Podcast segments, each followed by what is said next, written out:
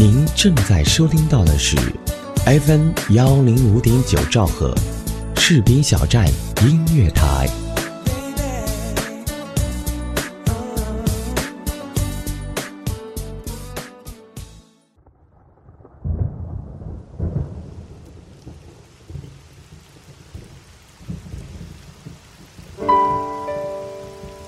我用声音记录我的所见、所闻、所想、所悟，心灵之约，见证我的成长。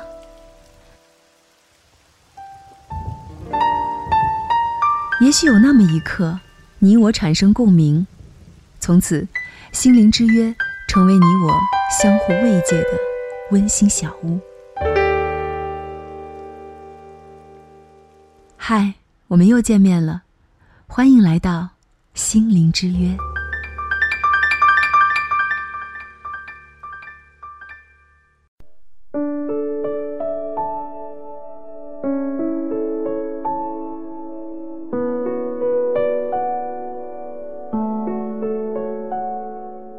嗨，大家好，我是思玉。您现在听到的声音来自 FM 幺零五点九士兵小站音乐台。二零一七，我和心灵之约依然与你相约。在我们中国人的传统观念里，过年要回家团圆。近些年呢，很多人，比如我，过年时会利用难得的假期外出游玩。但是，不管春节在哪儿过年，和谁一起过年，我都希望大家可以开开心心的。从小到大。过年给我的印象就是离不开吃，无论是花生瓜子儿、糖果水果，还是鸡鸭鱼肉，比平时都会多很多。况且呢，还是家家如此，难怪有人会说每逢佳节胖三斤。说实话，不胖都不行。面对美食的诱惑，有多少人能镇定自若呢？各地的美食不尽相同，每个地方的人都有自己独特的口味儿，每个地方的美食都有一段难以割舍的历史。那么今天呢，我就给各位朋友来推荐一下我家乡的美食。我工作的地方是晋商故里，山西省晋中市，这里呢也是我的祖籍所在地，所以我是一个地地道道的晋中人。晋中一共有十一个县区市，名优特产非常丰富，风味小吃也很独特，品种呢更是多样。怎么来介绍呢？我从每一个县区市选一样的美食来给大家分享一下关于美食的故事。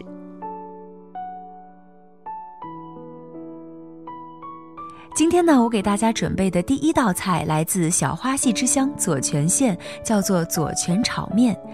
听老人们说，起码是在清朝的时候，炒面就已经是左权老百姓经常吃的东西了。最早的是干炒面，它是把玉米和黄豆上火炒，然后呢再磨成粉。后来左权的老百姓对干炒面进行了改进，发展成了香炒面、甜炒面。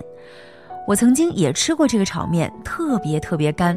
后来呢，问了家里的老人，才知道干就是为了方便保存。左权县是山区，过去外出一趟非常的不容易，只有这么干的东西才能够随身携带。而且呢，左权人有很妙的吃法，用水拌起来，条件如果允许的话呢，可以用茶或者是汤拌起来。听左权的朋友说，他们经常把炒面拌到稀饭里来当早餐吃。下面要介绍到的这个馅儿饼是来自晋中市榆社县，准确的说呢，应该叫盒子，皮儿薄馅儿大，味道鲜美。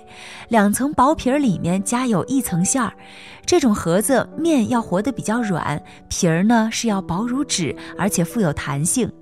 这里面的馅儿通常是用韭菜、茴香、鸡蛋、猪肉做成的，最常见的比如说韭菜加鸡蛋，茴香加猪肉，韭菜加猪肉。在北方很多地区有这样的说法：初一的饺子，初二的面，初三的盒子往家转。所以盒子也有团团圆圆的美好寓意。其实呢，我本人是比较喜爱吃甜食的，给大家介绍一种糖，而且呢是来头非常不小的糖，叫做介休灌馅糖。有这样一个传说：相传大清康熙皇帝到五台山朝拜，途经介休，见集市有卖西糖寸条的，吃着非常非常的甜脆，随口呢就说了一声“灌馅儿岂不更好”。从此，精明的介休人将西糖寸条灌馅儿称作是灌馅儿糖。后来，八国联军进攻中国，慈禧太后和光绪皇帝逃亡途经介休，吃了灌馅儿糖，十分的高兴，立即下令口谕：从今以后，灌馅儿糖作为贡品，冬至送到京师。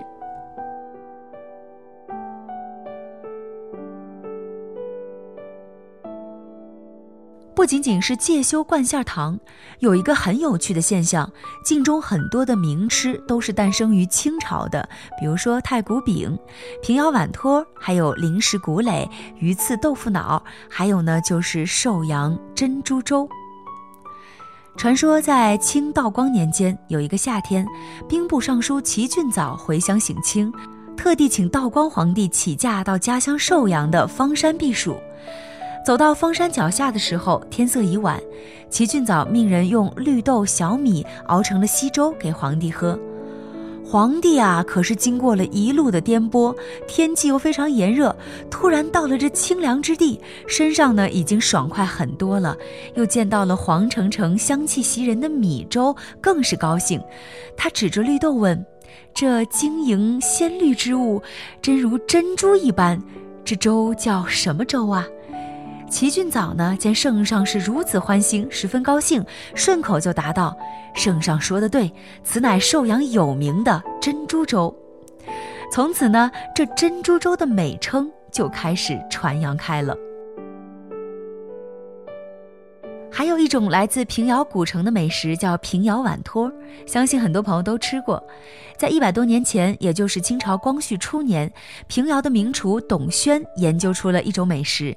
他把白面用温水调成糊状，再加以一定比例的盐水、大料水和菜籽油，由稠调稀，然后呢盛入到五寸的小碟里面，上笼蒸十五分钟左右。冷却之后，就是我们熟悉的平遥碗托了。一九零零年，慈禧太后一行逃难路过平遥时，吃了董宣的碗托，赞不绝口。从此，平遥碗托便成了御膳，名声大噪。说到了慈禧太后，又有一个很有趣的现象，好像呢，她特别特别喜欢晋中的美食。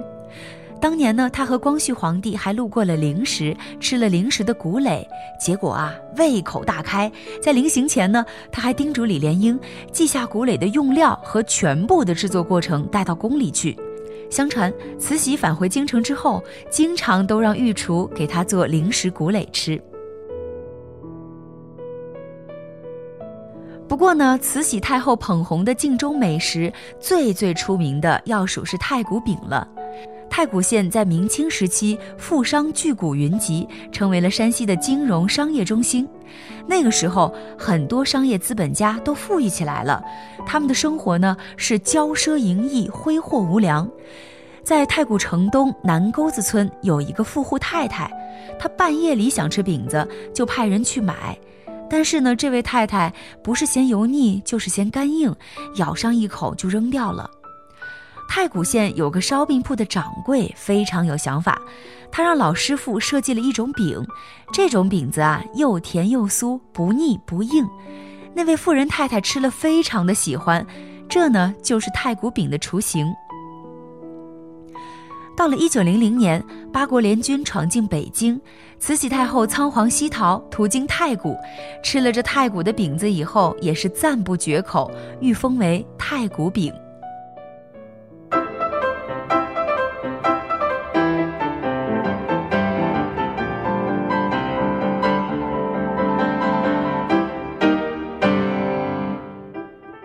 我刚才呢已经给大家介绍了七种来自我们晋中的美食了，它们呢有一个最大的特点就是历史悠久。刚才提到的诞生于清朝的食品还是年轻的，像鱼刺三宝之一的豆腐脑，历经数百年而不衰，至今呢仍然受到了广大群众的喜爱。还有和顺的油布袋，每年年关家家制作，户户蒸食，代代相传，至今呢已经有三百多年的历史了。另外，产自西洋的吊炉小烧饼，诞生于八百多年前的金元时期。当年的外族侵略，战火不断，人们背井离乡躲避战火的时候，带的就是这种烧饼。当然，除了吃，过年呢少不了喝上几口。在晋中市祁县，六曲香酒是非常受欢迎的，它的广告词也不错。酒液透明清亮，酒质纯正清香，口感醇厚劲爽，饮后精神舒畅。那在晋中市的榆次区，人们更喜欢的是补子酒，被称为是咱榆次人自己的好酒，也是现在当地年轻人婚宴上出镜率很高的酒。吃着地道的美食，品着极品的好酒，这一期的心灵之约特别节目到这儿就要结束了。感谢节目责编子恒，监制浩然，也感谢您的收听。祝大家新年快乐，万事如意。